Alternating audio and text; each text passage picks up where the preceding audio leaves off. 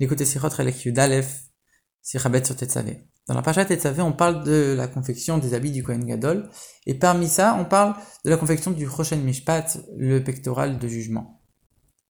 Et à la fin de ce passage, il y a un verset qui dit qu'on mettra les Urim et Tumim sur le Rochen Mishpat. Et Rashi commente en disant Urim et Tumim, c'était un parchemin sur lequel était écrit le nom de Dieu.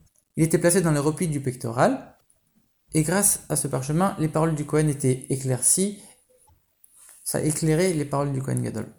Et Rashi continue de commenter en disant, dans le deuxième temple, il y avait seulement le Rochen, il n'y avait pas les Urim mais ça marchait quand même, ça invalidait pas le Kohen, puisque c'était considéré comme un habit, et les Urim elles étaient en plus quelque part. Rashi termine le commentaire en disant, c'était ce petit parchemin qui faisait en sorte qu'on appelait Rochen Mishpat, de jugement. Plusieurs questions. A priori, pourquoi Rashi s'étend ici en parlant du deuxième temple et comment on y faisait? Et en plus, on voit que sur la fin de ce même verset, Rachid fait un autre commentaire. Le verset, il, termine en disant que Aaron portait le jugement des Israël. Et Rachid commente en disant le jugement, c'est-à-dire si on allait faire une chose ou ne pas la faire, on décidait en fonction de ça, en fonction du, des Rom et il y a un Midrash qui dit que ça pardonnait les fautes qu'on avait fait dans le jugement. Et ici, le rabbi pose la question, il dit quelques versets plus tôt, on a vu que Rachid donne les mêmes explications, mais dans l'ordre inverse, sur un autre verset encore une fois. Pourquoi Rashi répète la même chose Et en plus, pourquoi il inverse? On sait qu'en plus, l'ordre de Rashi, dans ses explications, elle est très précise. Quand Rashi donne une première explication, c'est l'explication principale. C'est celle qui colle le plus avec le sens simple du verset. Et s'il donne une deuxième explication, alors elle est un peu plus accessoire. Elle vient compléter la première, puisque la première n'était pas apparemment pas, parfaite. Et ici, Rashi, on voit qu'à un endroit, il donne un ordre, et un autre endroit, il change l'ordre. Alors, comment nous on s'y retrouve? En vérité, quand on regarde l'ordre des versets, on voit la confection du pectoral. Et une fois qu'il est terminé, il y a un verset qui dit Aaron le portera, etc. Et seulement ensuite on dit maintenant on va mettre les et Tumim. Donc on comprend que les et Tumim c'était quelque chose de séparé, c'était c'était pas partie intégrante du pectoral. Alors j'ai bien expliqué, les et Tumim, ça éclaircissait les paroles du Kohen Gadol. Alors dans ce cas-là on se dit mais si ça éclaircit les paroles du Kohen Gadol, forcément que c'est indispensable. Rashi vient et continue en disant dans le deuxième Beth Amikdash il n'y avait pas Urim et pourtant c'était quand même valide. Donc par ça on voit qu'on avait bien compris comme l'ordre des versets, et donc Tumim c'est quelque chose d'à part, c'est pas partie intégrante du pectoral. Mais le fait que ça éclaircisse les paroles du Kohen Gadol, c'est quand même quelque chose d'essentiel. Comment on peut dire que c'est uniquement à part?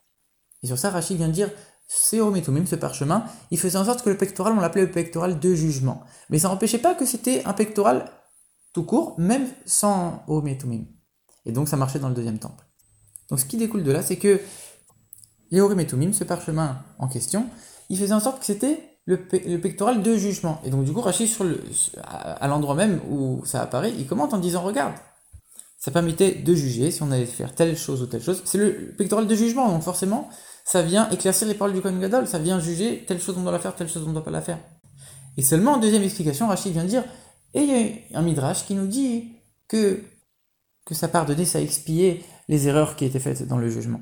Alors que 15 versets plus tôt, quand on parle de la confection du, du Rachid n'a pas donné le même ordre. Pourquoi? Parce que Mishpat, dans son sens simple, ça ne veut pas dire éclaircir des paroles du Kohen. Mishpat, ça veut dire un jugement, et donc on comprend des fautes de jugement.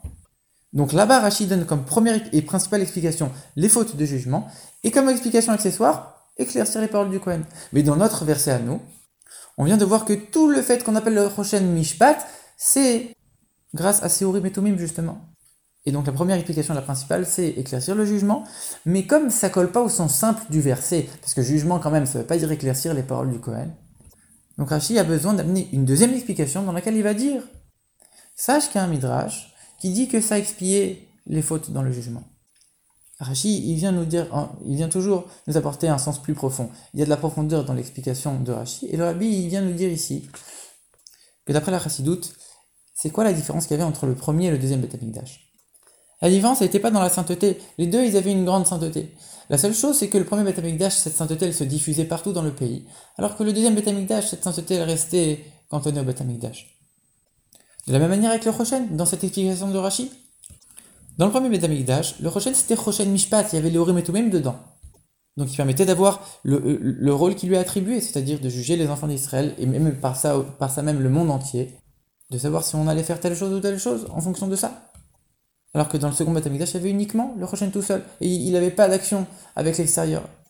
De la même manière, Rochen, c'est les mêmes lettres que Nachash, c'est-à-dire le serpent, le serpent originel.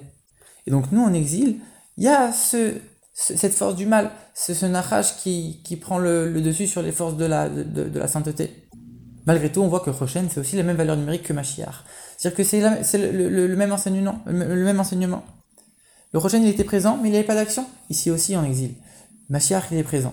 Seulement, c'est à nous de faire l'effort de les dévoiler afin qu'ils puissent avoir l'action qui est prévue dans le monde une fois qu'on dévoilera la venue de Mashiach.